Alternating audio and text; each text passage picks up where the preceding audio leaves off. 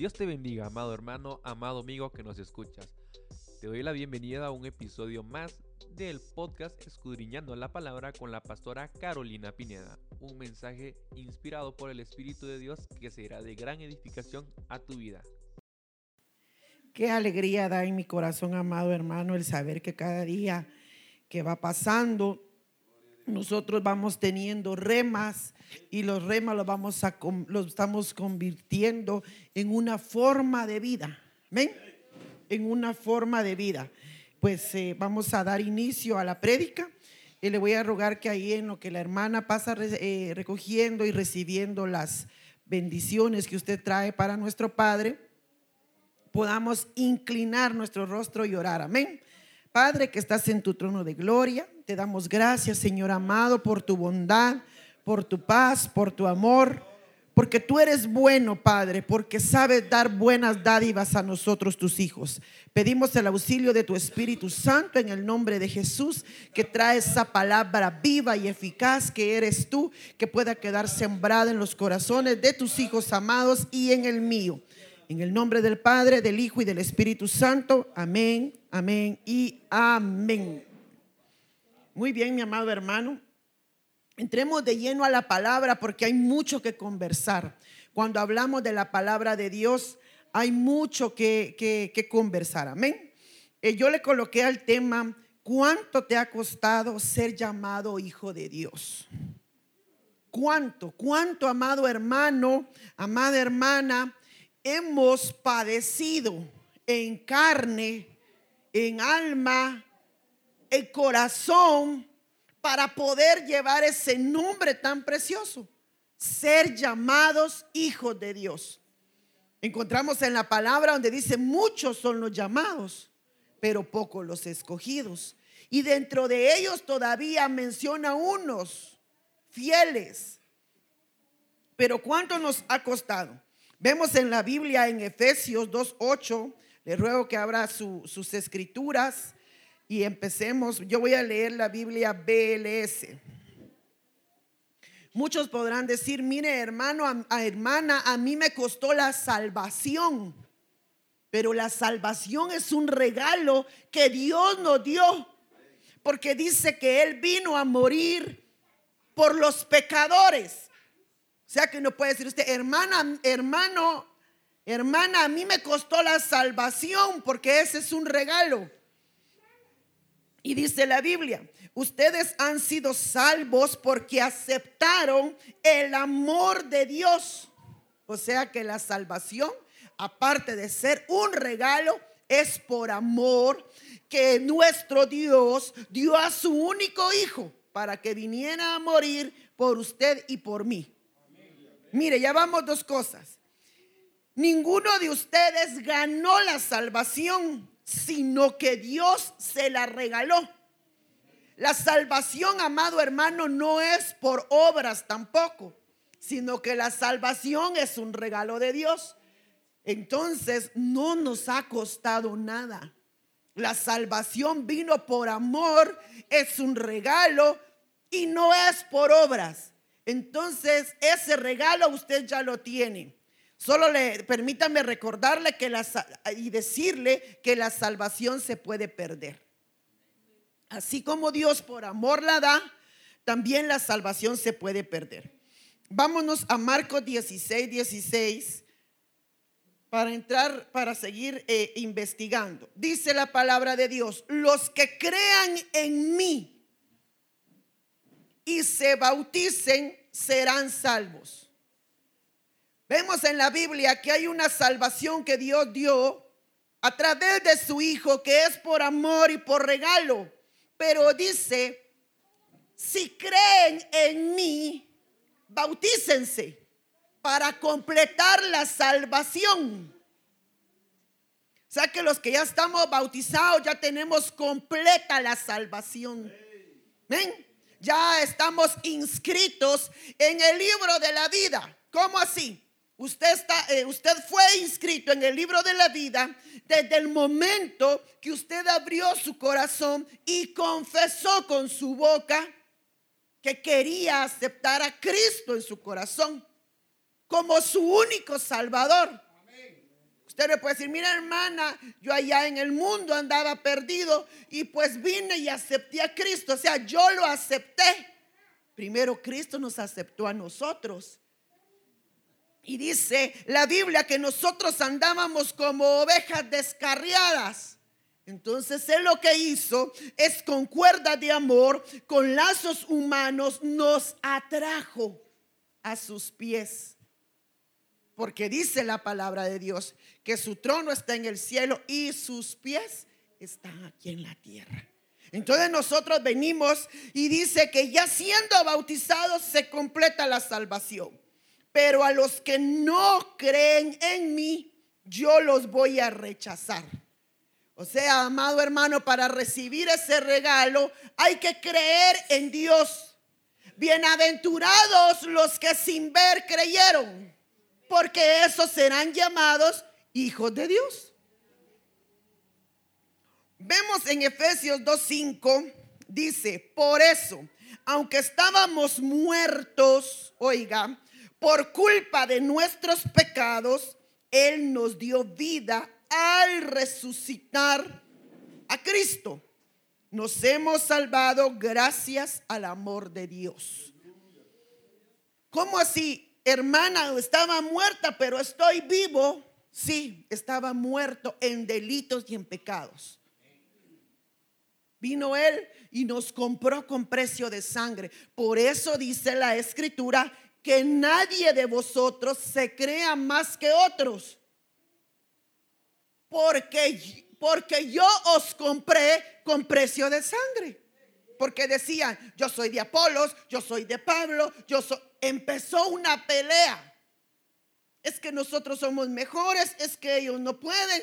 Entonces, el Señor Jesús llega a poner orden y le dice, momento, Nadie se subestime, nadie diga, es que por mí. Porque todos valemos la sangre de Cristo. Muy bien.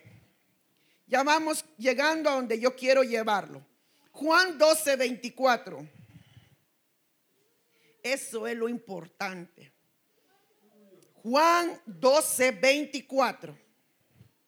Dice la palabra de Dios ustedes saben que el grano de trigo no produce nada a menos que caiga en la tierra y muera. Y si muere, da una cosecha abundante. Y ella murió. Esto, e, esto se refiere a él. Jesucristo murió por usted y por mí. Y él al morir y resucitó, dio fruto, que es usted y soy yo. Y es el mundo entero. O sea, amado, aquí está encriptada la salvación. Pero eso es el Señor Jesús. Él dice, a menos que caiga en la tierra la semilla de trigo y muera, da cosecha abundante. Eso ya lo hizo el Señor Jesús. Por eso estamos usted y yo aquí. La pregunta es, y como le puse yo al tema, ¿cuánto te ha costado ser llamado hijo de Dios? El Señor dio la vida por usted y por mí. Ahora, la pregunta es, ¿qué ha dado usted por Dios?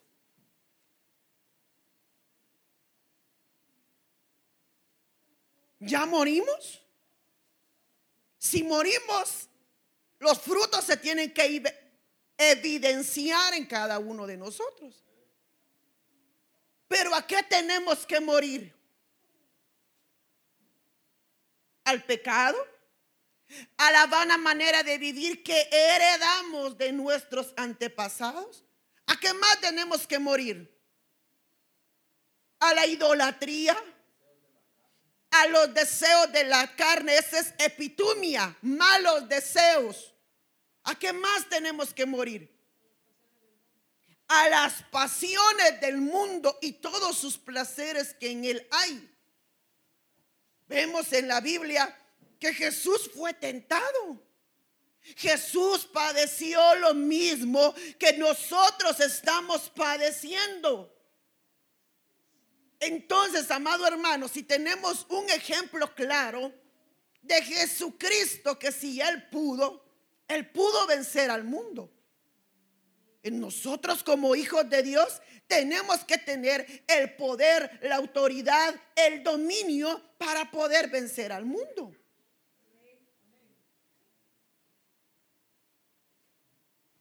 La pregunta es, ¿ya hemos muerto?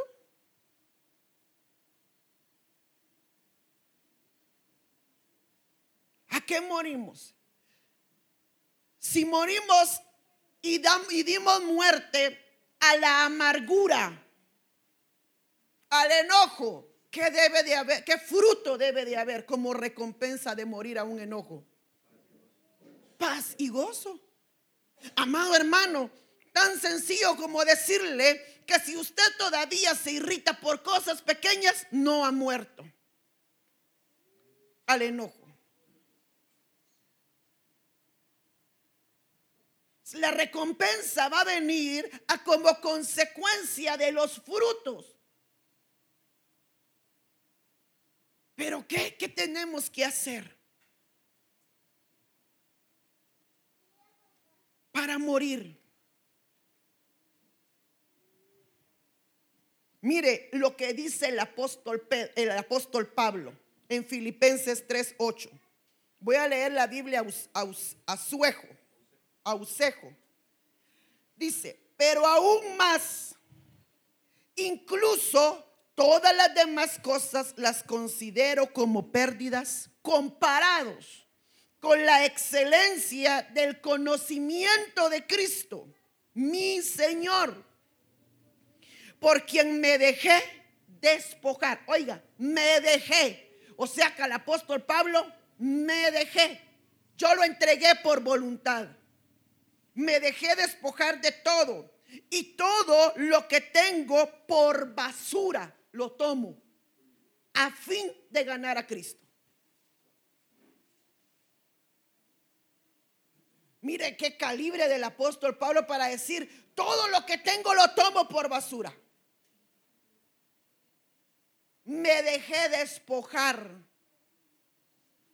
pero cuántas veces y en ocasiones el Señor nos dice, entrégame ese carácter a través del Espíritu Santo. Entrégame ese carácter que no te está llevando a nada bueno. No, yo así soy. No nos queremos despojar. ¿Cuántos todavía, amado hermano, cuando entablan una conversación, la conversación no finaliza porque siempre hay, usted me acusa, siempre hay una contradicción. No es que yo así no puedo, mejor me voy. Te vas porque sabes lo que haces. Ah, se pega el regreso. ¿Cómo que sabes lo que hago? Y a veces, amado hermano, nos convertimos y sacamos la Biblia, la palabra que es Dios, y la usamos a nuestro favor y la acomodamos como mejor nos caiga, a nuestra manera. Si, si usted se encuentra molesto con alguien, usted dice, no dejes, y si usted es el culpable, no dejéis que el sol, que caiga la ira sobre tu enojo. Agarró la Biblia como le convino porque usted quiere estar en paz. Y si usted fue el causante. Y amados hermanos, agarramos la Biblia como que fuera un libro. ¿Qué es lo que me conviene decirle? Ahorita lo voy a cuadrar con la Biblia. Ay, ¿dónde está el maduro? Según la Biblia dice, pero estamos hablando de Cristo. O cuando, o cuando usted tiene una, una contienda y dice usted, la Biblia dice, dejad al necio con su necedad, mejor me voy. Y qué fácil es agarrar la Biblia sin saber que es la palabra profética más segura y que la palabra es Dios, porque Él es el verbo. Pero cuando vamos a ver el caminar de Pablo, amado hermano, ¿a qué tuvo que morir Pablo? A ser un perseguidor de cristianos. Él fue perseguidor de cristianos. Y de ahí, ¿quién fue el perseguido? Él. ¿Quién era Pablo llamado Saulo? Él decía, ¿a qué cristiano? Deme, deme la carta. Era como un cazarrecompensas. La cabeza de este quiere y la primera cabeza fue la de Esteban, amado hermano. Por eso yo creo que él sufría mucho, porque sabiendo quién fue Esteban después, él fue el que lo mató. Y de ahí Saulo se convierte en Pablo a través de Cristo cuando se le aparece en el desierto. Y entonces ya Pablo empieza a ser perseguido por, los que él eran sus amigos. Vemos a Pablo, amado hermano, cuando Ay, aquí tengo el versículo, pero vamos a adelantar. Vemos a Pablo, amado hermano, cuando una mujer, una adivina, lo perseguía y proclamaba lo que Pablo decía. Hasta que Pablo llega un momento y la calla y le dice que por favor la deje en paz, con poder y con autoridad. Le dice, aquí hay un judío, aquí hay un judío y lo meten a la cárcel. ¿Cuál fue el padecimiento de cárcel? Ir con Silas Pablo y Silas en la cárcel. ¿Y qué hizo Pablo y Silas en la cárcel? Dice que oraban con grilletes en los pies, con grilletes en las manos, alababan el nombre de Cristo. ¿Cuántos amados hermanos estamos dispuestos a pagar por ser llamados hijos de Dios? Acá en Guatemala no se ha puesto eh, la situación delicada que todavía eh, nos permiten hacerle culto a Dios. Libertad de expresión que usted sube en un TikTok o en las redes, soy de Cristo. ¿Qué me importa que me digan aleluya, loco pandereta? Y viene una persecución de la iglesia y le dicen, revisen a todos los que, los que son cristianos en el Facebook. Yo le aseguro que borra todo, todo su historial. ¿Cuántos estamos, ¿Cuántos estamos para sufrir, para ser llamados hijos de Dios?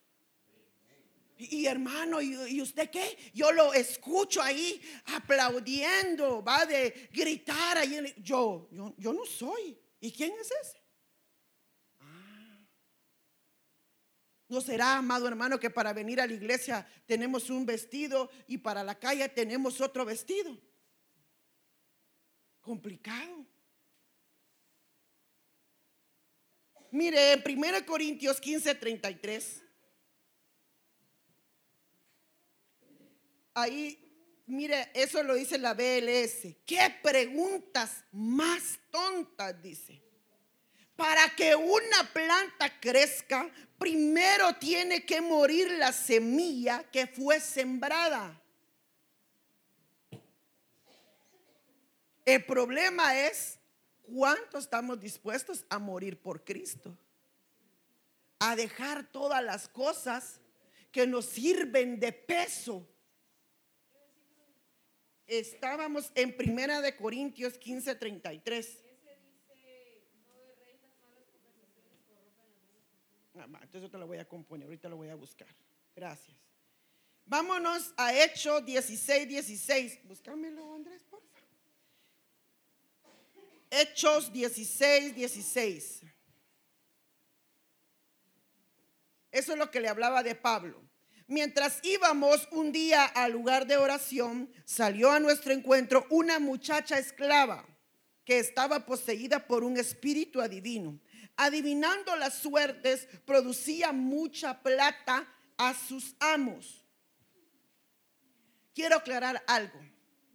Hay un tema bien delicado que vamos a llevar, yo creo que lo vamos a llevar, si yo creo que es el domingo, si no lo vamos a llevar en el departamento de guerra espiritual que se llama Destruyendo la Hechicería.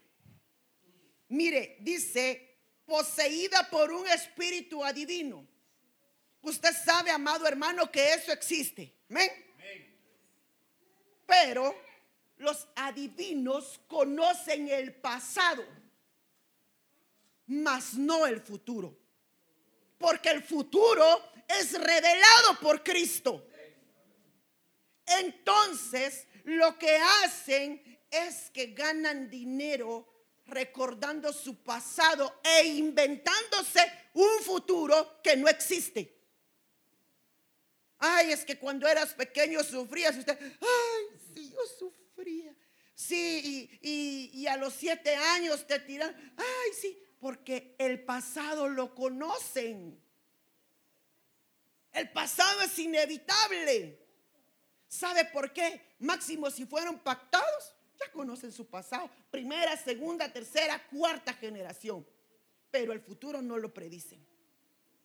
Entonces esta era una muchacha, dice que adivinando a las suertes, producía mucha plata a sus amos. Mientras íbamos un día al lugar de oración, otro, otra versión. Salió al encuentro una muchacha esclava que estaba poseída por un espíritu adivino.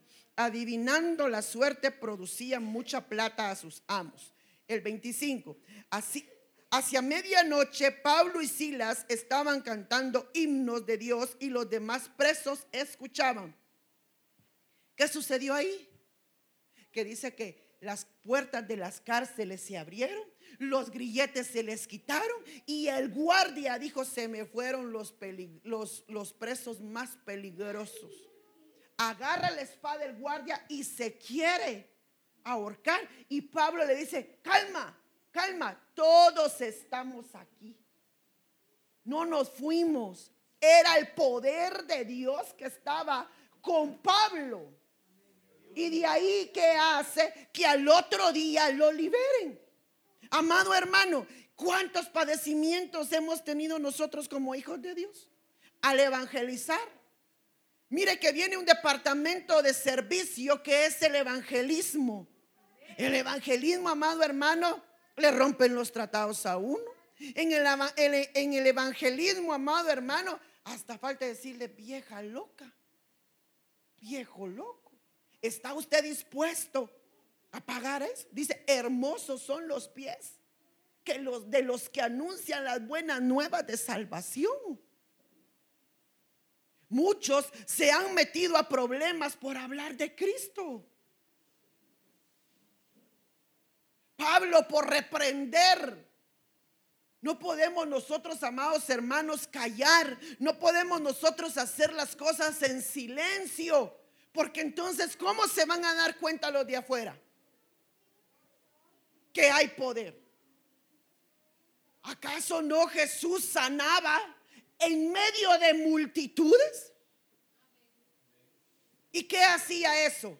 Crearle mala fama a Jesús. Ya va a llegar su hora, ya va a llegar su hora. Y él no decía, ay, mire, mire Jesús, ahí viene uno, sánalo. Vámonos en secreto a sanar. A veces decía, no le cuentes quién lo hizo, vete en paz y no le cuentes. Y casualmente, ¿quién te sanó? El que está allá me sanó. Era perseguido. Pero él no dejó de predicar la palabra de Dios. Amado hermano, el Señor Jesús fue un excelente profeta. Él le decía insensatos, él les decía víboras, él hablaba claro, conciso y macizo en el nombre de Jesús. Él no estaba eh, con palabras adulativas. Ahí se convertían porque se convertían. ¿Cuánto estamos dispuestos a pasar? Mire, miramos a un Pedro que tuvo un proceso con Dios con Jesús. Vemos a un Pedro, amado hermano, que primero negó a Jesús. Cuando le dijo, va a cantar el tercer, la tercera cantada del gallo, tú me vas a negar, Pedro. No, Señor, yo no soy. Pedro amaba a Dios de dientes. Pedro era una persona almática. Y este es el año de que tenemos que poner, amado hermano, y sojuzgar el alma para poder recibir la recompensa que proviene de lo alto. ¿Y qué sucede? Que en vez de Facebook habían gallos. Canta el tercer gallo y Pedro niega a Jesús. Y le dice, ¿cómo se descubre a un hijo de Dios?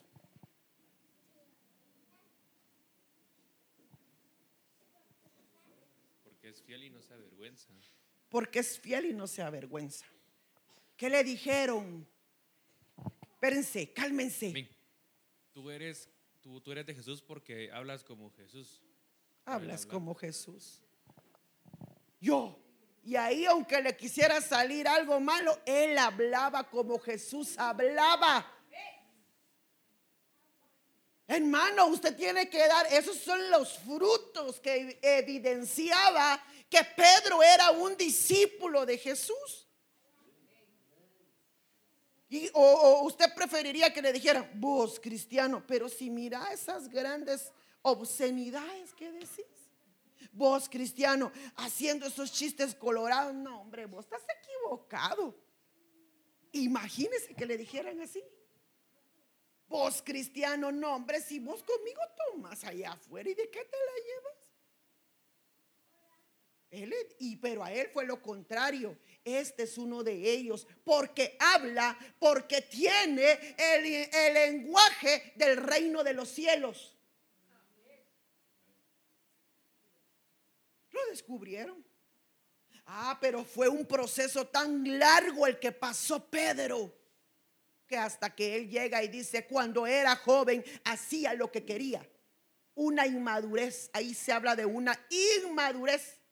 O sea que lo que no nos deja, amados hermanos, ser llamados hijos de Dios muchas veces es la inmadurez. El qué dirán.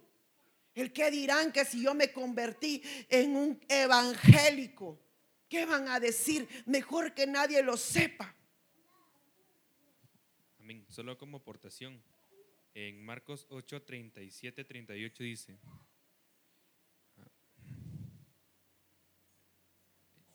Pues bien, si alguno se avergüenza de mí y de mi mensaje delante de esta gente infiel y pecadora, también el Hijo del Hombre se avergonzará de él cuando venga rodeado de la gloria de su Padre acompañado de los santos ángeles. Lo que hagamos aquí, vamos a entregar cuentas. Si nos aver- avergonzamos de ser llamados hijos de Dios en aquel día, Él nos va a decir, apartaos de mí, no os conozco. Hermanos, vemos un, vemos un Jonás rebelde sin causa. Un Jonás que tenía que proclamar a Nínive una destrucción, pero tenía que proclamarle un arrepentimiento. ¿Qué hace Jonás? Sale huyendo en el navío, pues en un barco. Todos sabían que Jonás era cristiano, menos él. ¿Cómo es posible, amado hermano, que todos digan, gente impía, este, este joven está siendo probado porque es un verdadero hijo de Dios. Y el que es, el que está siendo probado, no sabe ni en cuenta. Él dijo, salgo huyendo de la presencia del Señor, no le proclamo a Nínive, porque Nínive es un pueblo malo, es un pueblo idólatra. ¿Quién le estaba preguntando a Jonás quién era Nínive? Lo que Dios le dijo es, ve y proclama a Nínive, ve y predícale el arrepentimiento de Cristo para que no les venga destrucción. Sí, Señor, pero Nínive son idólatras. Es que nadie le preguntó quién era Nínive. ¿Y por qué muchas veces nosotros los cristianos y los hijos de Dios preguntamos tanto? Damos mucha explicación. ¿Y por qué yo? ¿Y por qué no aquel que viene Jonás y sale huyendo? Lo meten en el navío y empieza una gran prueba, una gran tormenta y todos los del barco empiezan a echar todo a la mar, todo a la mar y viendo que ya no tenían ni alimentos, ni provisiones, ni nada, ni modo que se iban a empezar a echar ellos solitos. Cada quien conoce su condición y dije, no, este es un hijo de Dios. por él. Y dice, ah, sí soy yo, tírenme al agua, dice Jonás. Él mismo pide que lo tiren al agua. Hermano, al no arrepentirse. Usted conoce la historia que se lo traga un leviatán, un pez enorme. Y ahí Jonás se arrepiente. ¿Cuánto tenemos que pasar? ¿A qué cosas tenemos regreso? ¿A qué cosas tenemos que morir? ¿A qué cosas ya murió? A los malos pensamientos, decía un hermano. O todavía piensa cosas que no debe. A los temores. Dice la Biblia, a lo que temí, eso me pasó. Hermano, la boca, esa boca preciosa que usted tiene, es una boca que declara bendición y declara maldición. Y muchas veces a nosotros mismos. Es que yo no puedo, no puede. Es que yo soy un amargado. Ya se declaró en contra de usted. Qué bonito ¿Será entonces estarnos pegando golpes nosotros mismos? Tonto, no servís. Entonces mejor dígame, yo le doy su buen cato. Pero hermano, ¿cómo nosotros mismos nos denigramos? A nada. Es que yo no puedo. Es que a mí no me sale. ¿Ya lo intentó pues? Sí, por eso es que soy un tonto. Vuélvalo a intentarlo. Con la boca proferimos una bendición y con la boca declaramos una maldición. Ya le pusimos freno a esta boca, a esta boca chula preciosa. O todavía se nos da un poquito por la murmuración. A mí no me gusta el chisme, hermana, pero me entretiene. Usted sabe que usted tiene la potestad de que una mala conversación termine con usted. Ahí muera. Es que fíjate que yo vi que eso, usted, ajá, ajá. ¿Y vos qué pensás de eso? Pues la verdad, yo no me quiero contaminar. O si es alguien, gracias por la información. Pero usted ahí, ahí tiene la potestad de decidir si muere o no muere. Pero es aquellos que le come la lengua y estoy esperando y que venga para contar. ¿Quién más? ¿Quién más sufrió? ¿Quién más sufrió por amor? Por amor a Cristo. ¿Cuánto estamos nosotros, amados hermanos, dispuestos a morir las cosas internas? A la incredulidad. Muere a la incredulidad. Tienes que creer que Cristo eh, es el experto en imposibles. Elías tuvo que morir a su pensamiento porque él dijo que no era mejor que sus padres. Un Elías. Un, un Elías, un profeta. ¿Cómo me voy a poner yo? No soy mejor que mis padres.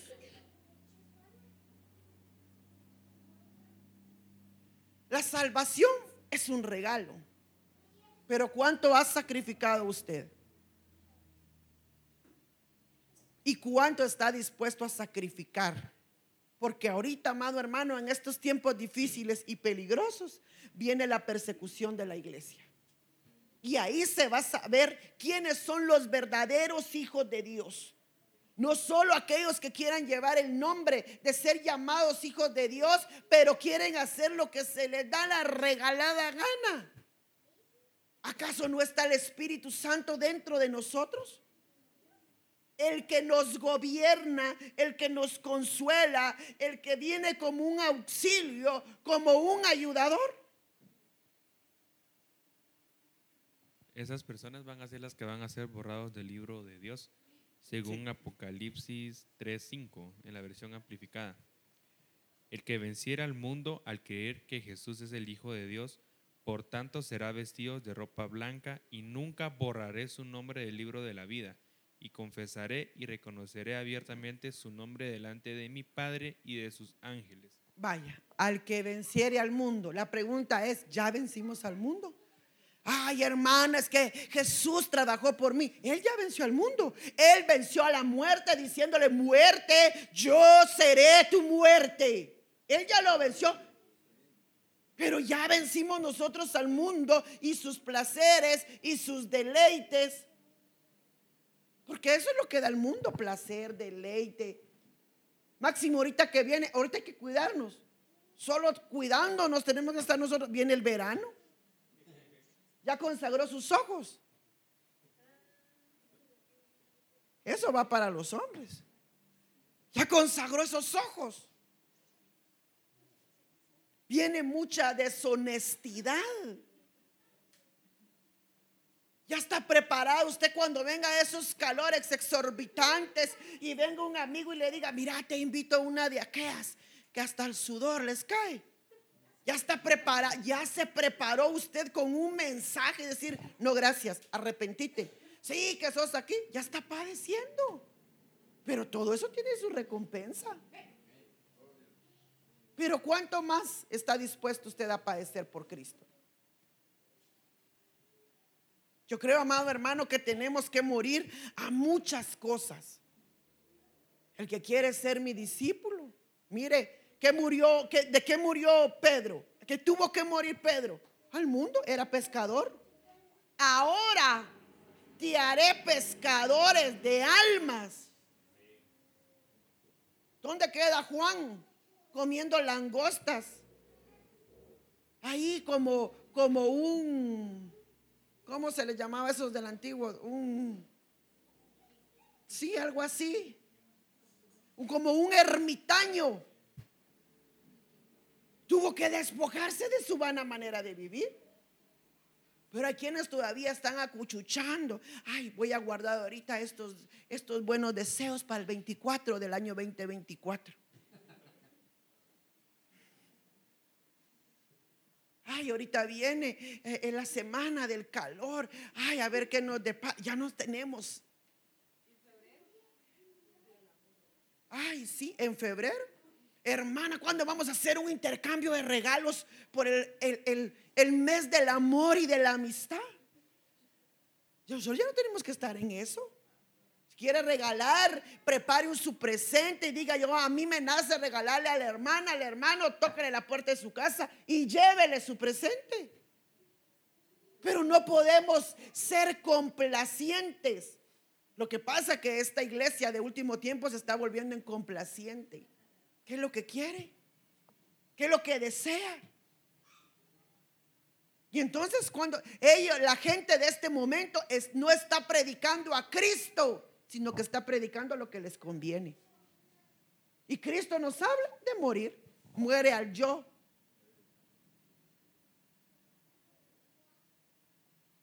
Por eso el apóstol Pablo exhorta a Timoteo, porque estaba perdiendo la visión del Espíritu Santo, le dice, aviva el don del Espíritu que hay dentro de ti y no te avergüences del Evangelio, que es de gran poder para salvación. Miramos a un Jeremías.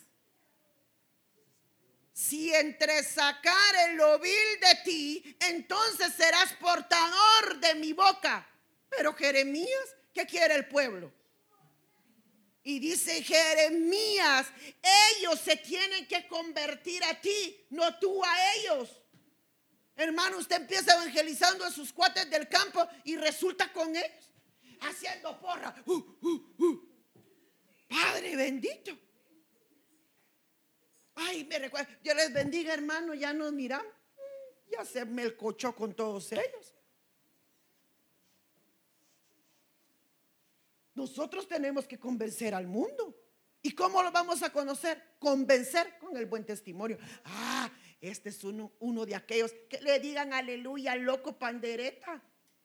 Que le digan lo que quieran. Pero que le digan algo bueno. No que le digan este para qué. Ser como este mejor me quedo igual. Si fueran hijos de Abraham, las obras de Abraham hicieran.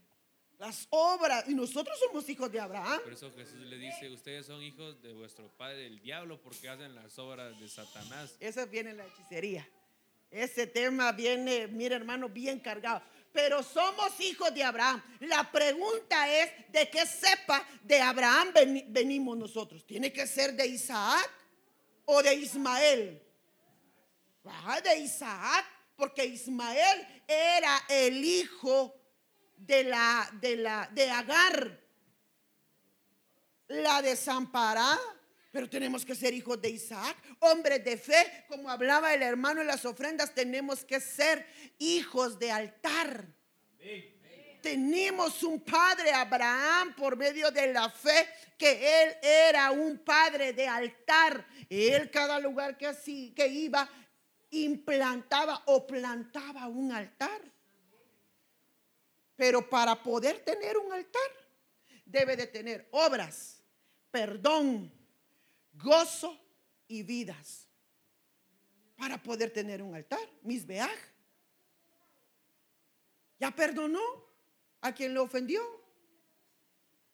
¿O todavía hay algo por ahí que cuando le menciono el nombre de esa persona, usted oh, hermana, aquí siento la bilis. Entonces no tiene altar hace obras justas. Me cuesta, hermana. Para, ni para mí tengo ahora para hacer obras. No tiene altar. Vidas. Entonces, en el nombre de Jesús, hermano Benito, si me acompaña, póngase sobre sus pies. Y hay que morir.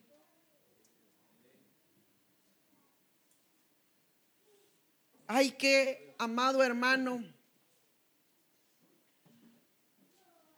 hay que despojarnos de lo que todavía nos hace mal. Hay que despojarnos, amado hermano, y hay que salir, así como fueron los ángeles a sacar a Lot de Sodoma y de Gomorra. Hay que salir del mundo. Hay que aborrecer las cosas que el mundo ofrece.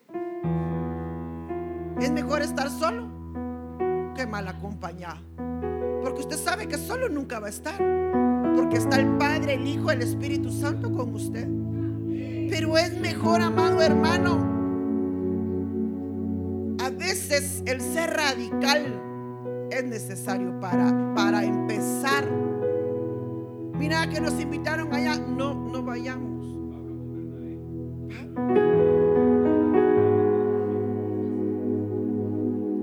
en, esposos deben de llegar a un mutuo acuerdo. Mira, mi hija, ¿te parece que vayamos ahí? Ah, yo creo que no. Y hermana, cuando el esposo le diga no, no insistamos. Ah, es que yo quiero oír. Y ahí va a estar mi mamá, ahí va a estar mi tía, ahí va a estar la comadre. No. A veces el apartarnos un poquito va a ayudar que crezcamos en lo espiritual.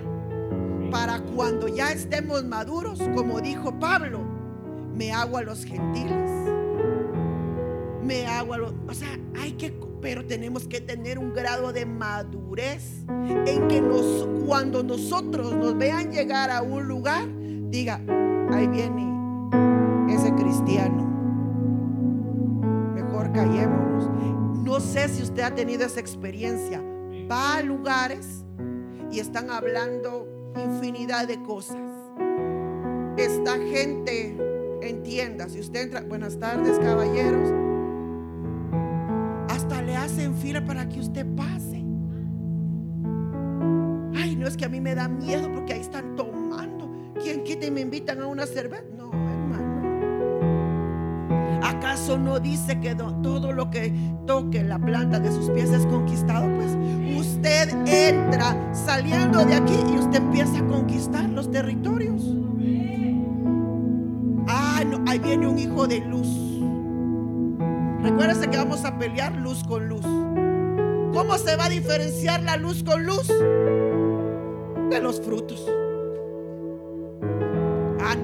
Este es evangélico. Este es un verdadero hijo de Dios. Pase adelante. Dígame, hermana. Espéreme, le va a mandar el micrófono. que todavía tenemos tiempo. Sí, aleluya.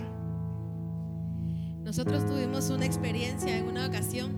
Llegamos a una casa eh, familiar y cuando nosotros llegamos estaban con botellas de cerveza, estaban tomando.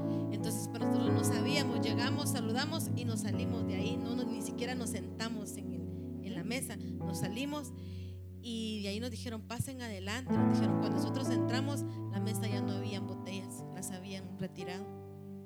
Ay, es que porque nos da miedo. No, porque sabe que ahí llega un hijo de Dios. Hermano Welser.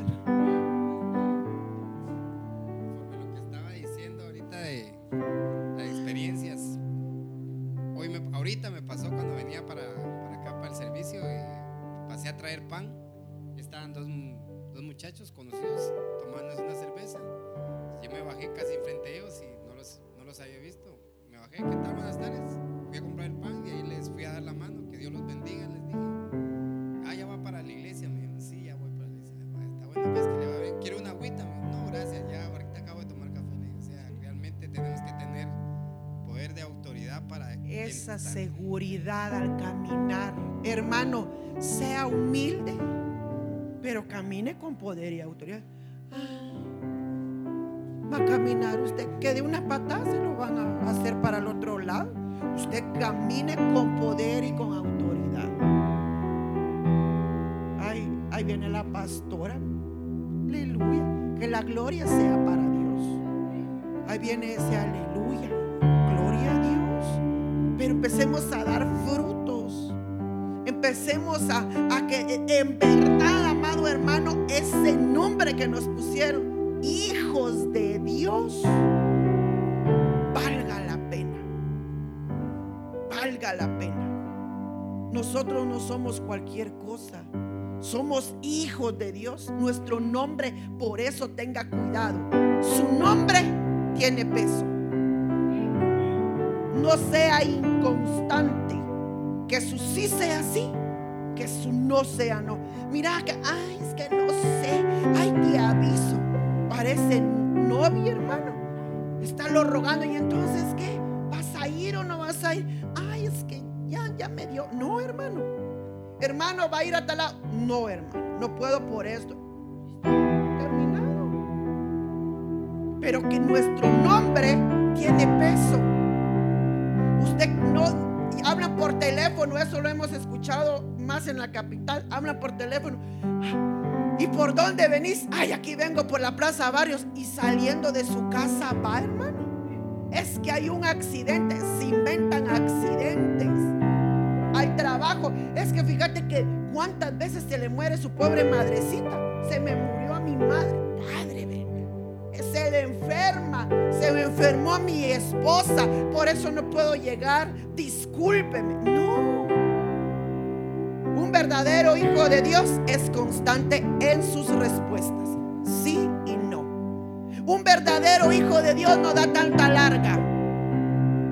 Es firme en lo que dice. Un verdadero hijo de Dios no se deja convencer. Él convence. ¿Cómo? Con el buen testimonio. Va por ese camino, gloria a Dios. Porque está así, está llevando bien el nombre que se le puso. Hijo de Dios, hija de Dios, hijo de Dios. Hermano, que las tinieblas tiemblen al solo escuchar su nombre. Usted sabe que su nombre allá abajo resuena. Pero que digan, ah, no, oh, con ese no me meto, con ella no, oh. Ay Dios, es, ella me saca pero corriendo. Él solo con una mirada. No. Entonces con un hijo de Dios. ¿Sabe cómo vamos a poder vencer las tinieblas? Todo lo que es hechicería. Con poder, con autoridad, pero viene un ingrediente secreto, la santidad. Ustedes, ustedes practica la santidad, el apartarse, así como Daniel propuso en su corazón no contaminarse, van a decir, este ya tiene un rango mayor, ahí no me meto. La santidad, la santidad, sin la cual, dice la Biblia, nadie ver al Señor. Padre que estás en tu trono de gloria, te damos gracias Señor amado por tu amor, por tu bondad, por tu paz, por tu gozo Señor Jesús. Gracias Padre, que tú nos enseñas a cada momento. Que tú Padre fuiste el ejemplo más grande Señor Jesús al venir a morir por nosotros al ser vituperado, al ser perseguido, al ser lacerado, Señor, y aún crucificado. No te importó, Señor. A ti te dieron el poder, oh Señor Jesús, de la vida y de la muerte. Y tú decidiste entregarte por nosotros. Pagaste un precio de sangre. Y por eso se nos dio el nombre de ser llamados hijos de Dios. Y por esa razón, Padre, así como diría el apóstol Pablo y dijo, todo lo que tenemos lo tengo por basura. No importa, Señor Jesús, lo que tenga que pasar por amor a ti. No importa, Señor, el valle. No importa, Padre, el desierto, el proceso. Si yo sé que mi alma, mi espíritu, mi corazón están siendo vivificados en ti. Yo quiero ser llamada tu hija, Señor. Yo quiero ser, Padre, aquella hija tuya, aquella sierva tuya, Señor, que reconoce tu autoridad. Ayúdanos a ser fieles, a ser íntegros. Ayúdanos a vivir en santidad. Haz, Padre, que aborrezcamos el mundo y sus placeres y sus deleites. Que solo nos importe, Señor, agradarte a ti para que así se cumpla tu palabra. Buscad primero las cosas de arriba y lo demás vendrá por añadidura. Yo estoy enviando una palabra de paz, de bendición aquellas familias que no pudieron venir hoy, Señor. Tú conoces sus corazones. Estamos bendiciendo, Padre, con paz, con amor, con gozo, a todos aquellos que nos escuchan, Señor Jesús. Estamos declarando una sanidad genuina en la familia de nuestro hermano René Vances, Padre. Que tú estás con ellos, que no estás solo, Señor. Y que hoy se renuevan las fuerzas de su amada esposa, Padre. Se renuevan las fuerzas, Señor Jesús. Estamos rogándote, Padre, que selles esta palabra en nuestros corazones. Estoy enviando a tu pueblo con paz, con bendición, con gozo, en el nombre de tu Hijo amado Jesucristo. Te damos gracias, Padre, Hijo, Espíritu Santo de Dios. Amén, amén y amén. Nos vemos en el siguiente episodio, amados amigos y hermanos, escudriñando la palabra. Bendiciones.